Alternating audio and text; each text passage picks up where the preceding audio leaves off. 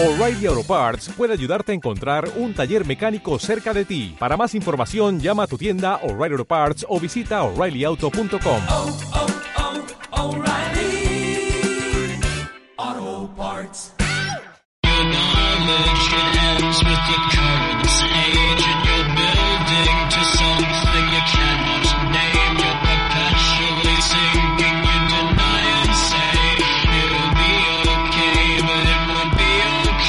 en CLM Activa Radio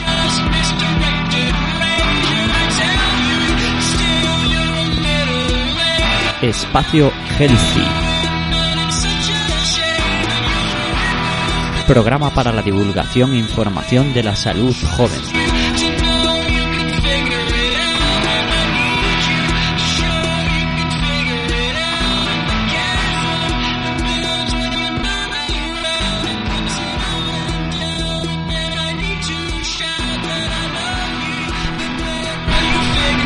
Buenos días, bienvenidos otra semana más, esta mañana de jueves a Espacio Healthy, vuestro rincón radiofónico para consejos de promoción de la salud para el público joven.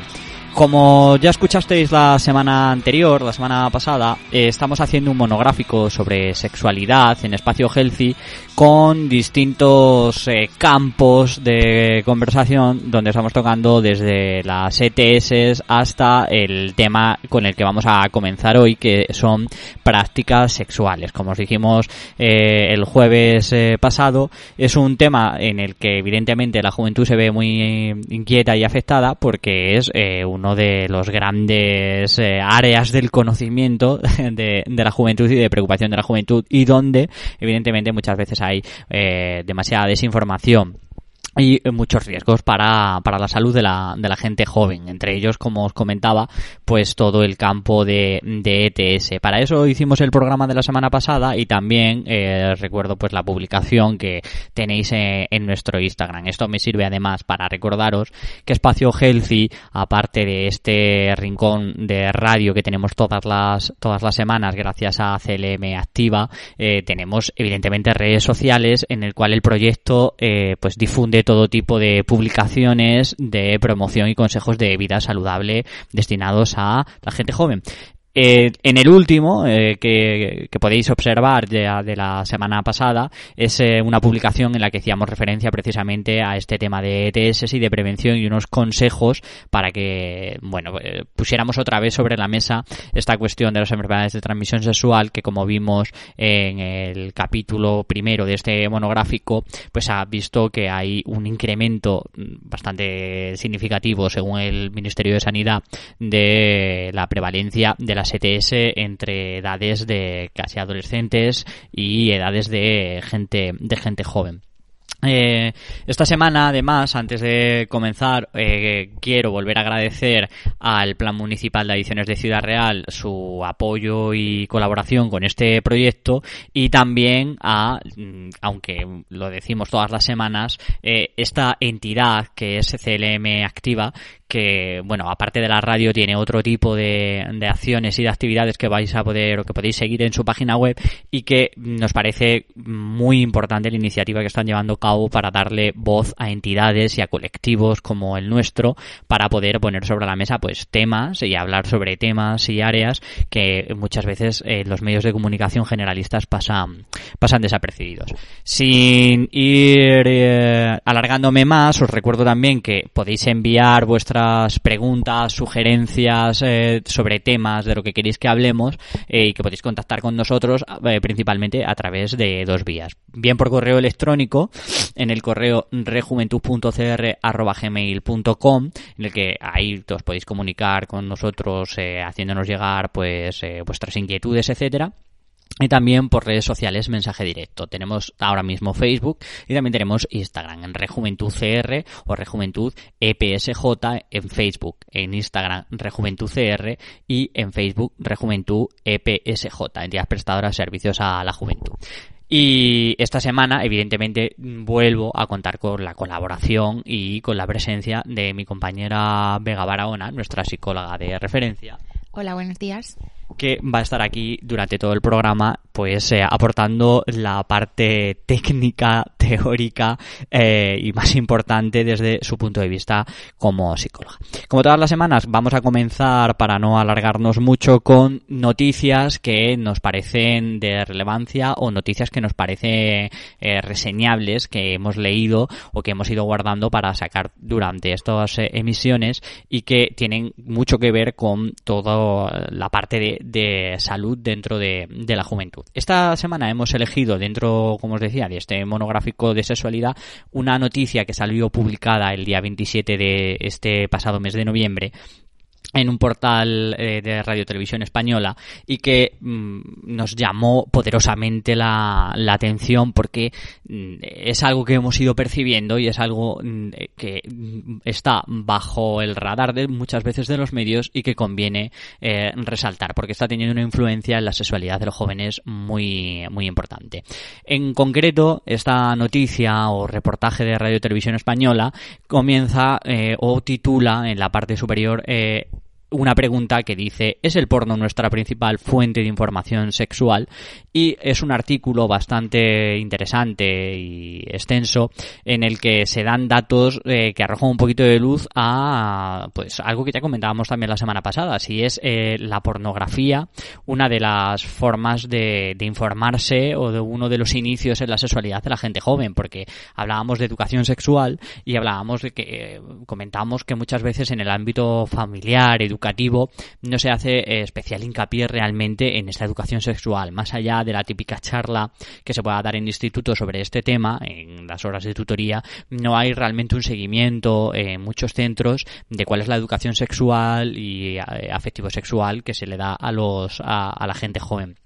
también incluso en qué edades. Sea por controversia, sea por dejadez, falta de interés, esto está ocurriendo bastante más a menudo de, de, lo deseado. Y también en el ámbito familiar, bueno, pues por los tabús que todos conocemos que se da muchas veces entre padres e hijos o madres e hijas también para comentar estos temas. En concreto, por ejemplo, en este reportaje se, hay datos eh, que, que, son importantes eh, comentar, como por ejemplo el que dice que el 90% de los hombres universitarios entre 18 y 26 años eh, cree que el porno o que la industria pornográfica refleja la realidad a nivel sexual o que lo que ellos ven en, en, la, en la, pantalla está reflejando eh, actividades sexuales y formas de tener relaciones sexuales eh, cercanas a la realidad o como deberían ser. Un 42% de las mujeres también pensaba esto. Este estudio además está avalado porque está desarrollado por las universidades de Islas Baleares y Santiago de Compostela. Os recomiendo que lo podáis eh, que lo podáis leer porque también tiene datos que son abrumadores. Por ejemplo, el 87% de hombres jóvenes en estas edades acepta o reconoce abiertamente que ve pornografía. También que hay un porcentaje mucho más pequeño entre las mujeres que alcanza apenas el 55% como ya os digo, es, un, es una noticia que nos llama mucho, eh, nos, ejercía como foco de interés porque nos hacía preguntarnos si está siendo el porno a día de hoy la principal entrada hacia la sexualidad de la gente joven. Porque mm, si siempre el porno ha tenido un carácter de llamar la atención, ¿no? Una luz que atrae a la gente, a la gente de edades más tempranas, evidentemente siempre ha existido la barrera de la accesibilidad, cosa que hoy eh, hoy día pues se, se, ha eliminado con el acceso a internet gratuito que todos tenemos en casa. Hay estudios también que hablan de que cada vez la pornografía está siendo consumida por eh, gente más joven y que el rango de edad de iniciación al consumo de pornografía ha bajado en los últimos años de una forma muy alarmante. Incluso eh, chicos o chicas de 11, 12 y 13 años empiezan a acceder al porno de forma asidua, con todos los problemas que puede desarrollar eso y que ahora nos comentará, comentará Vega. Es por eso que entre la fácil accesibilidad, la gratuidad y también eh, la facilidad con la que en Internet se accede a este tipo de contenido, prácticamente todos hemos visto, o todas hemos visto, que casi en cualquier búsqueda que puedas hacer por Internet, a casi cualquier página que puedas visitar, hay enlaces, banners o in- interacciones con el mundo de la pornografía, pues es una, es una herramienta mm, que tenemos que controlar mucho para eh, evitar perjuicios en la salud de, de nuestros adolescentes o de nuestros preadolescentes, que entiendan que ese tipo de páginas por lo menos eh, tienen un contenido que el contenido puede no ser el adecuado para ellos. Es por eso que este tema nos llama poderosamente la, la atención. Pues sin ir más lejos, eh, le voy a preguntar a Vega directamente, mm, ¿qué te parece a ti el acceso de los jóvenes a la pornografía? ¿Cómo estás viendo también eh, la pornografía de la actualidad? Si piensas que ha cambiado en los últimos años el tipo de pornografía que se está haciendo, si eh, está enseñando a los jóvenes cosas positivas, cosas negativas y deforman la realidad. Bueno, yo creo que cosas positivas, pocas, porque primeramente es algo que vemos en pantalla y es algo que deforma la realidad, igual que no te crees un- una película que ves en el cine, eh, tener este modelo eh, de vídeo hace que esto se traduzca a pensar que es la realidad.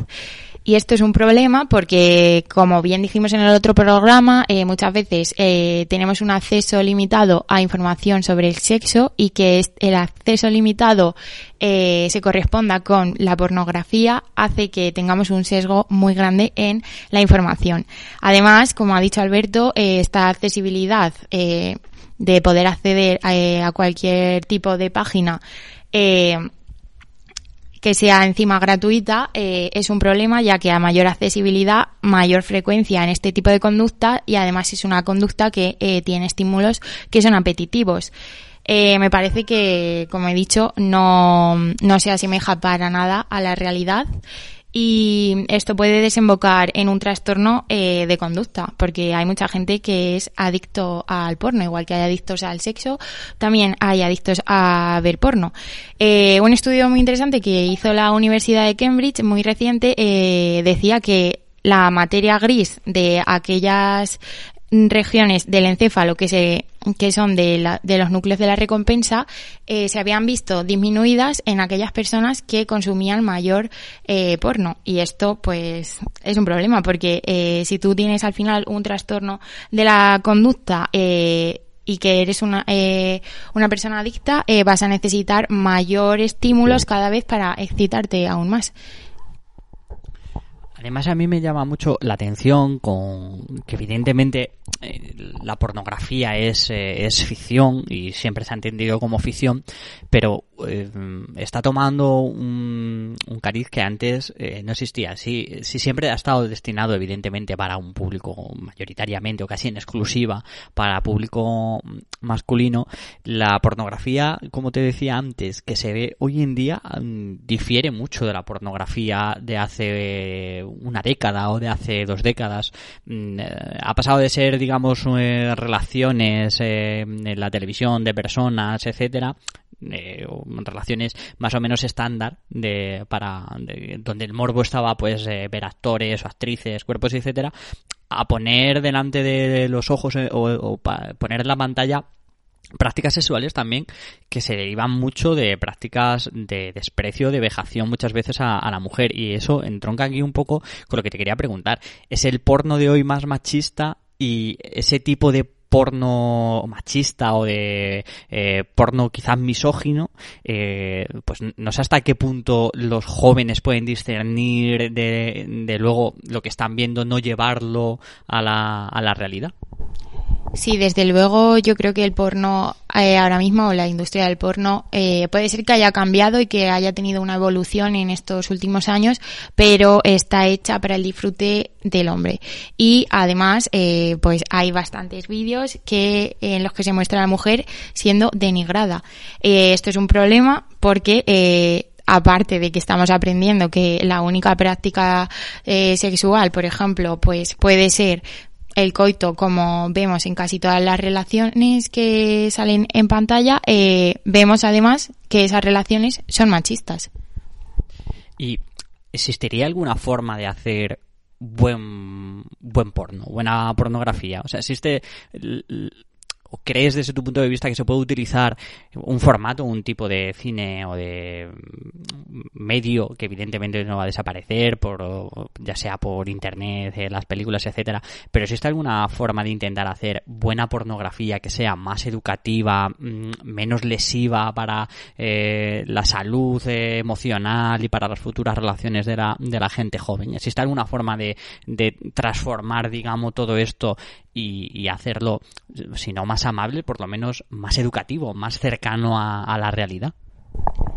Pues igual sí, se podría intentar. Es cierto que últimamente hay otro tipo de porno que no es el más habitual. También hay porno que es eh, más para un público eh, femenino, pero yo creo que debería hacerse un tipo de porno en el, en el cual eh, todos los cuerpos eh, fuesen válidos, porque al final eh, solo hay cuerpos normativos de eh, hombre fuerte, eh, mujer delgada, eh, cuerpos depilados, donde además en este tipo de porno alternativo, entre comillas, igual se pudieran hacer otras prácticas que no sea solo heterosexuales, si, no otras prácticas que también sean homosexuales y que no sean todo el rato prácticas basadas en, en el coito y y en alcanzar simplemente el orgasmo también se puede disfrutar eh, del placer, eh, disfrutando del camino y haciendo referencia a la pregunta que nos hicieron en el otro programa, eh, nos podemos centrar en el placer eh, fuera de los genitales. Por ejemplo, pues eh, con caricias en otro tipo de partes del cuerpo, eh, pensamientos, respiraciones, etcétera, etcétera. Pues, eh, es- pues esta que comentas ahora me, me parece que hila muy bien con y dejando ya un poco al, resumiendo con, con el tema de la noticia de que hay que cuidar evidentemente el consumo de la pornografía entre la gente más joven o el consumo de porno a edades muy tempranas por el tipo de industria que es y por los mensajes que está que está mandando y que convendría, ¿no? Pues hacerse un replanteamiento de esta industria y de cómo aborda realmente la sexualidad y si además nuestros jóvenes no deberían estar más preparados eh, con información pues eh, de utilidad con información de, de expertos o con una, una base educacional mucho más sólida a la hora de enfrentarse al consumo del porno. Y luego como decía todo mm, todo esto con el tema principal de, de este de este capítulo del monográfico que es prácticas sexuales. Vamos a hablar de eh, qué tipo de prácticas se pueden realizar en, eh, con relaciones sexuales con eh, nuestra pareja sexual eh, y que, mm, como muchas veces entendemos, no solo se, se tiene que hacer o tienen que ser coitocentristas, sino que hay muchas más posibilidades de hacer otro, otro tipo de prácticas. ¿Qué tipo de prácticas podemos encontrar o podemos realizar que van más allá de lo que estamos más habituados? Eh, pues por un lado tendríamos el coito, que el coito puede ser tanto vaginal como anal. Destacar que puede ser coito anal y decir que de este tipo de práctica eh, pues eh, la puede practicar cualquier hombre sin necesidad de ser homosexual. Es cierto que esta práctica pues debido a influencia del porno está muy asociada a a pensar que solo la realizan las personas homosexuales. Pero la literatura sexual habla sobre el punto P, que es un punto eh, en el cual si se estimula bien y este se estimula de manera anal, eh, los hombres pueden alcanzar un orgasmo mucho mayor y eh,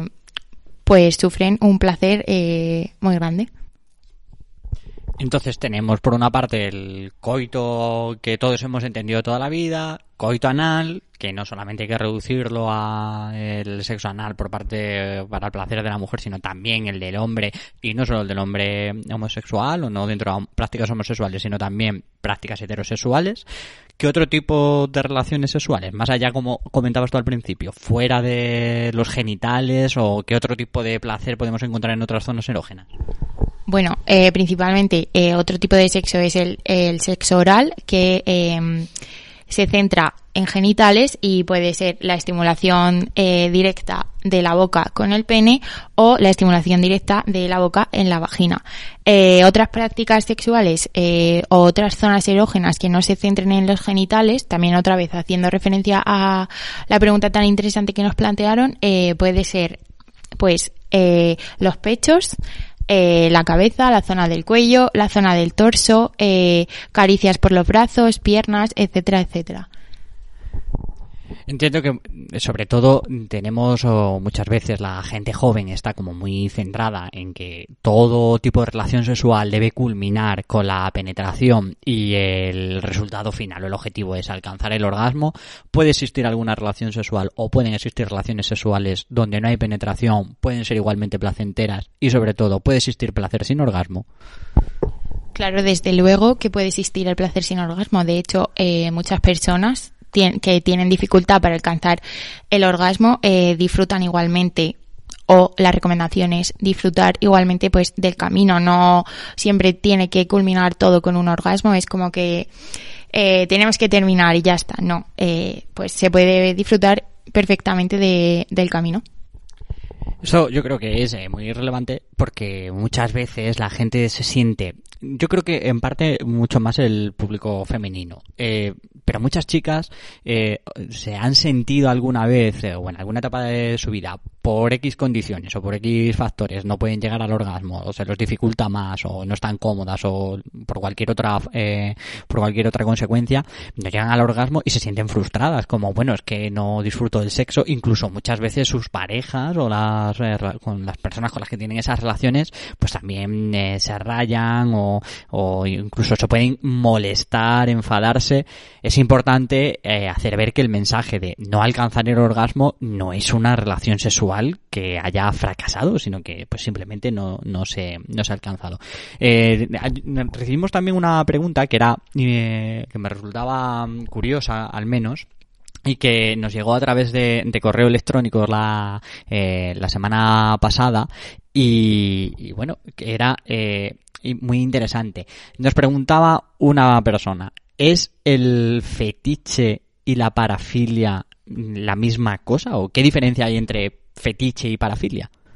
Bueno, yo creo que la principal diferencia radica en si ese fetichismo o esa parafilia que tienes eh, te genera malestar en tu vida o si interfiere con tu vida. Si de repente presentas una falta de control eh, muy grande, súper desgeneralizada y un desorden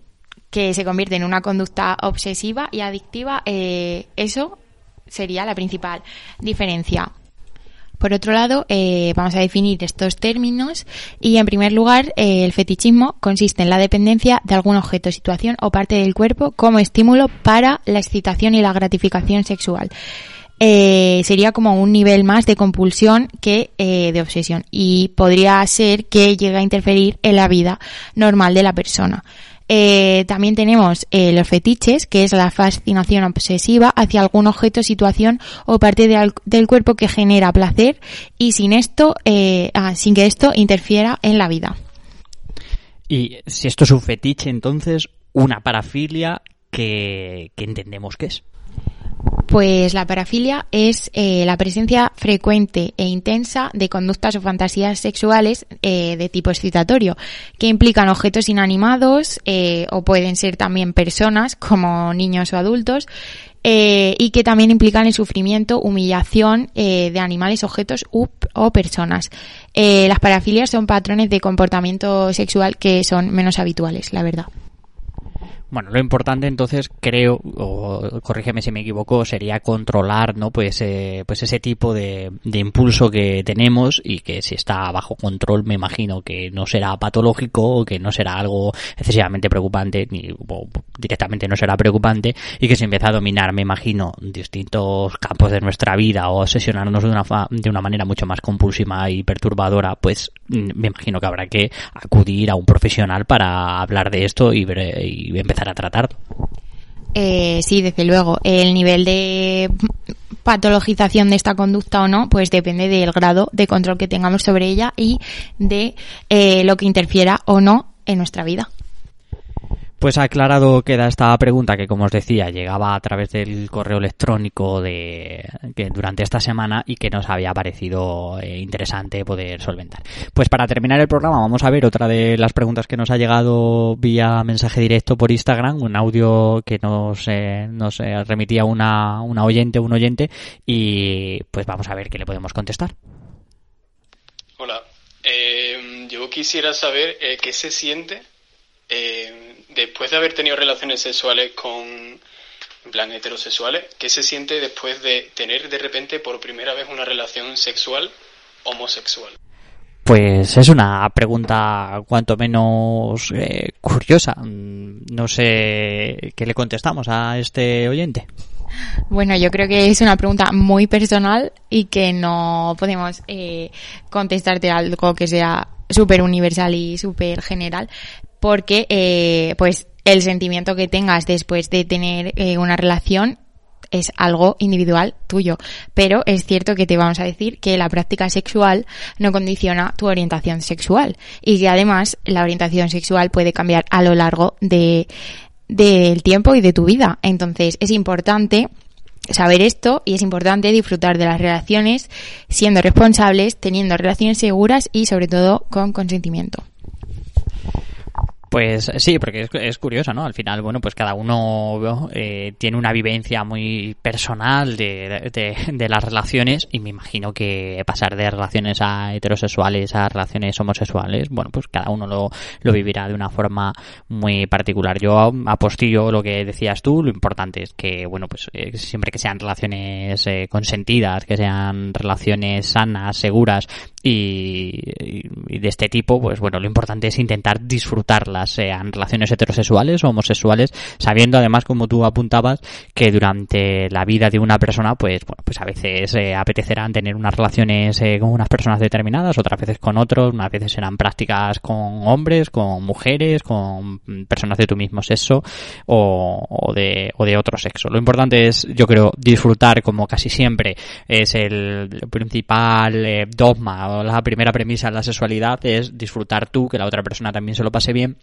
y desde el respeto y la seguridad en las relaciones yo creo que no, no hay que darle de, demasiadas vueltas. Pues con esta pregunta vamos a terminar el programa de hoy. Vega, te agradecemos otra vez tu, tu presencia y tus aportes. Gracias a ti. Os recordamos que podéis seguir mandando preguntas y que os las vamos a contestar gustosamente.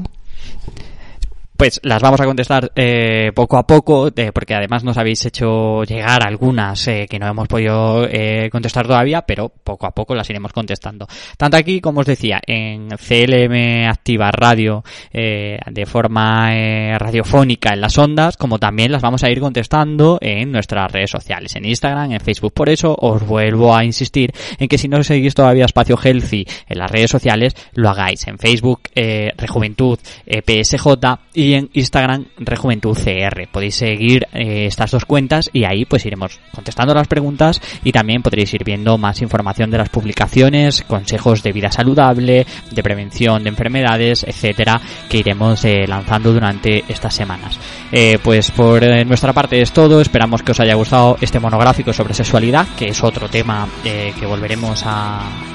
tratar en próximas capítulos de, de Espacio Healthy y que lo hayáis disfrutado que y sobre todo tengáis sexo seguro, sexo consentido y sobre todo que lo disfrutéis. Muchas gracias, nos vemos la próxima semana en Espacio Healthy. Un abrazo, hasta pronto.